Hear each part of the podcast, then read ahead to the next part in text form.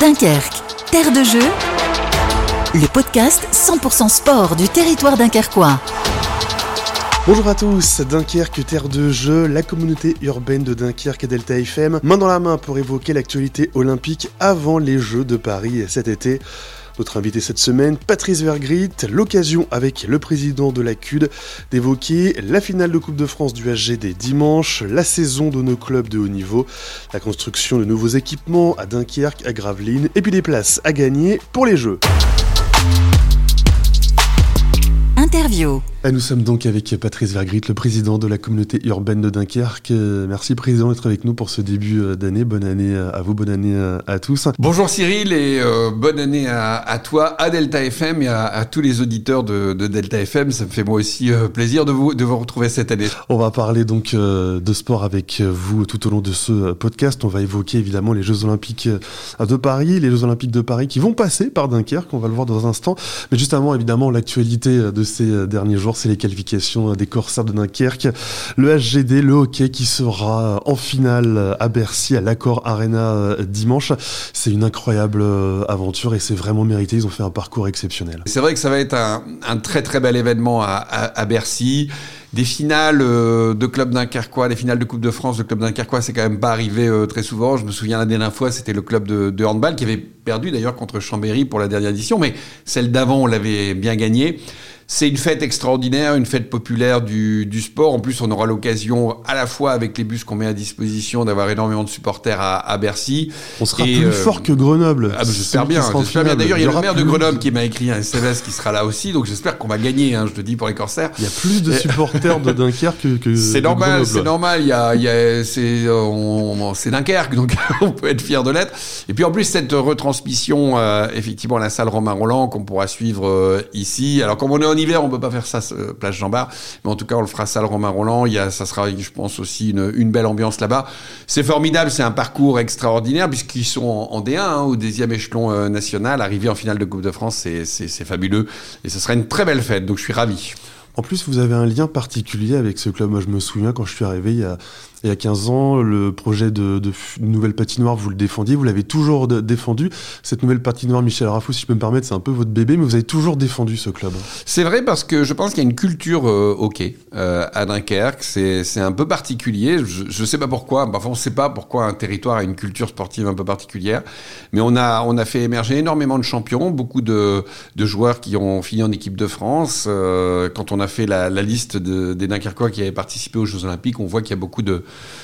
de hockeyeurs dunkerquois. Donc je pense que euh, oui, il y a, cette spécificité dunkerquoise. Donc c'est pour ça que je trouve que je suis très attaché.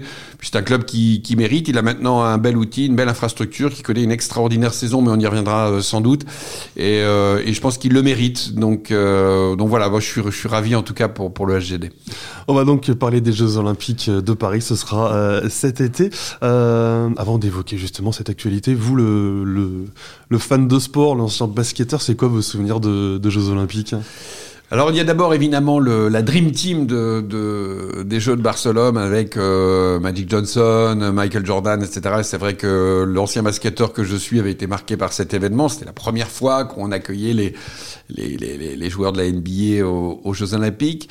Mais ce, qui, que je trouve ce qui est plus intéressant dans les Jeux Olympiques, c'est finalement euh, les événements qui offrent un symbole. Et je me souviens, je crois que c'était aussi aux Jeux Olympiques de Barcelone, de, l'avenir, alors de, l'arrivée du, je crois c'est du 5000 féminin, j'en suis plus sûr. Il y avait une, athlète euh, éthiopienne qui avait gagné, qui s'appelait Derarte Toulou, et la, la, deuxième était Elena Meyer, qui avait mené euh, toute la course, qui était sud-africaine. Et on était encore à un moment où euh, il y avait des problématiques autour de l'apartheid euh, en Afrique du Sud. Et à l'arrivée, euh, Elena Meyer avait pris dans ses bras euh, Derarte Toulou, une athlète noire, donc une athlète blanche sud-africaine qui prend dans ses bras une athlète noire éthiopienne au moment où on parlait de l'apartheid en, en, Afrique du Sud. C'est ça les JO. C'est euh, cette fête planétaire qui relie les hommes, qui nous permet finalement de de dépasser euh, ce qui fait euh, notre inhumanité euh, par moment et de retrouver ces valeurs humaines, ces valeurs de solidarité, ces valeurs essentielles. Et ça m'avait marqué et je l'ai encore retenu aujourd'hui. J'ai encore cette image d'Elena Meyer et d'Erarte Toulou qui se prennent dans les bras. Et voilà. Et je pense que c'est tous les messages, c'est tous les messages qu'envoie le sport de l'amitié entre les peuples, l'amitié entre, entre les hommes. Ça doit être, d'ailleurs, historiquement, aux Jeux Olympiques, c'était les trêves. On ne faisait pas la guerre pendant les Jeux Olympiques. Historiquement, c'était ça, les Jeux Olympiques en Grèce. Dommage qu'aujourd'hui on peut plus plus avoir euh, cette trêve-là, mais je pense que c'est euh, un moment extraordinaire de communion entre l'ensemble des peuples de notre planète.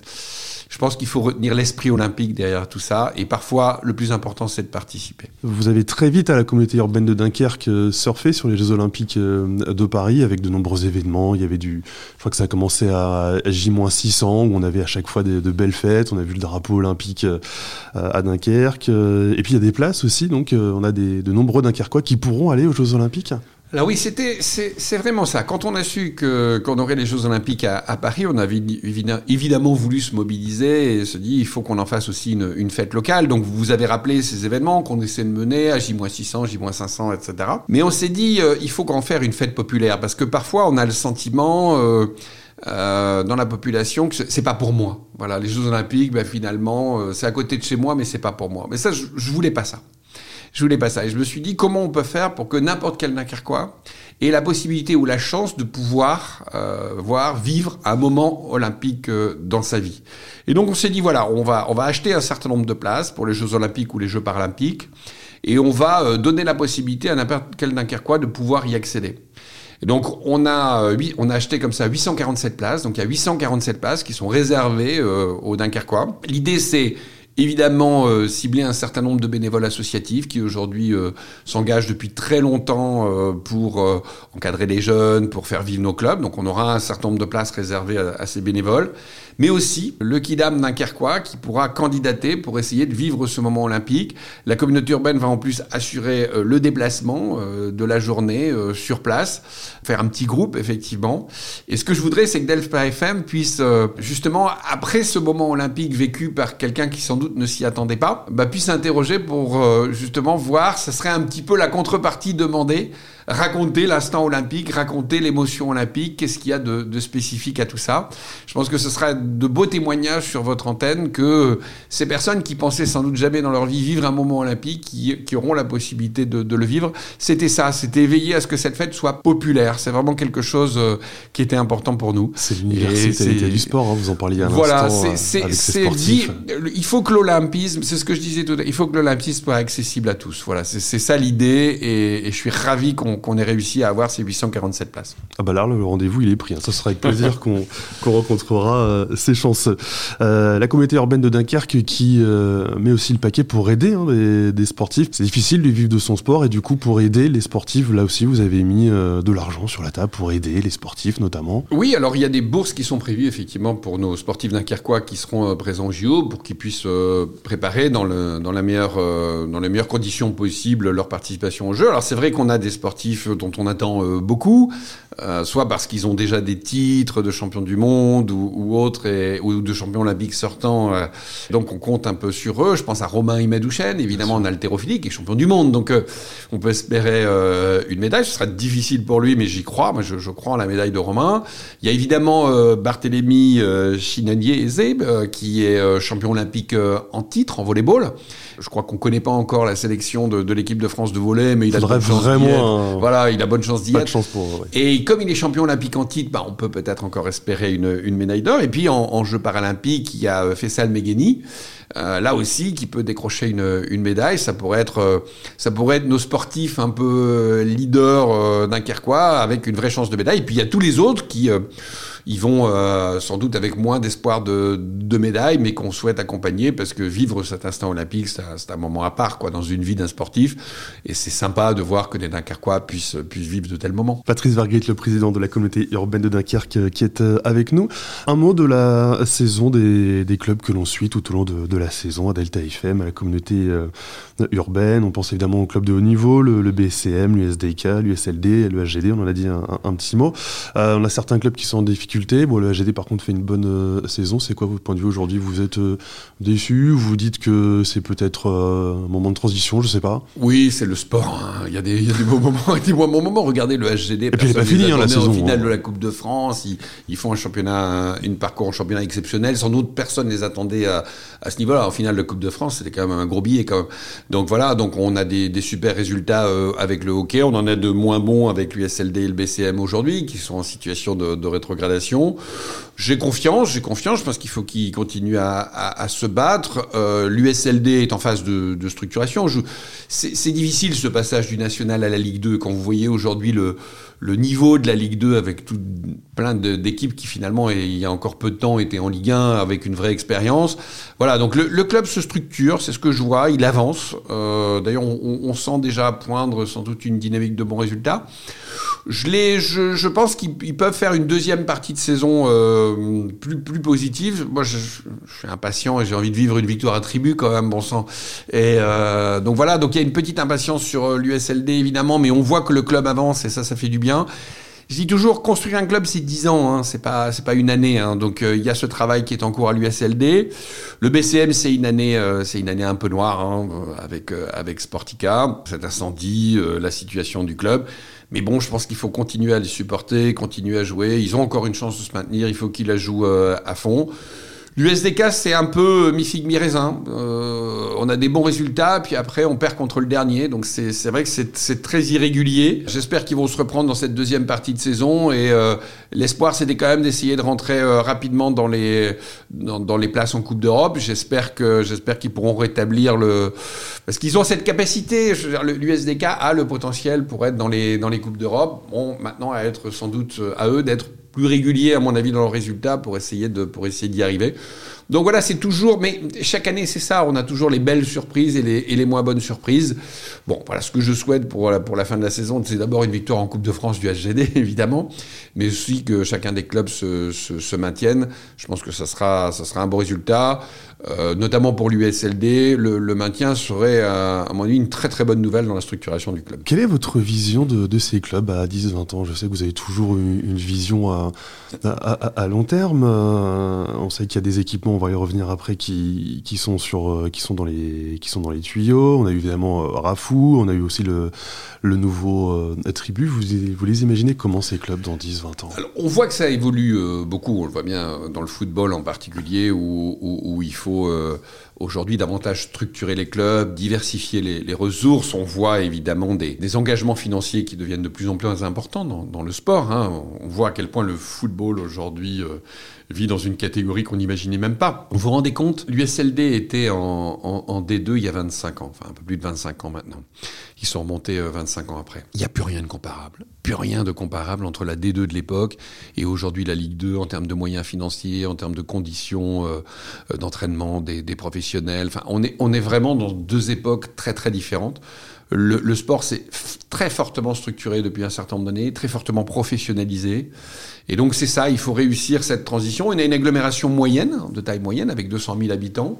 C'est pas toujours facile parce qu'on voit qu'aujourd'hui c'est plutôt les grandes métropoles qui trustent finalement ces plus hauts niveaux. Et c'est souvent euh, soit des ligues, hein, on, on, parfois les clubs doivent se battre hein, parce que les ligues sûr. veulent des grosses cathédrales, alors que l'histoire de ces sports, on pense bah, par exemple au BCM.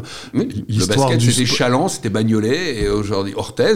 L'histoire du basket et, dans voilà. la région, limite c'est Grand Fort, c'était C'est le BCM, c'est Lille. Exactement, mais voilà, il faut il faut trouver, il faut pouvoir s'adapter à temps et c'est ça qui est important.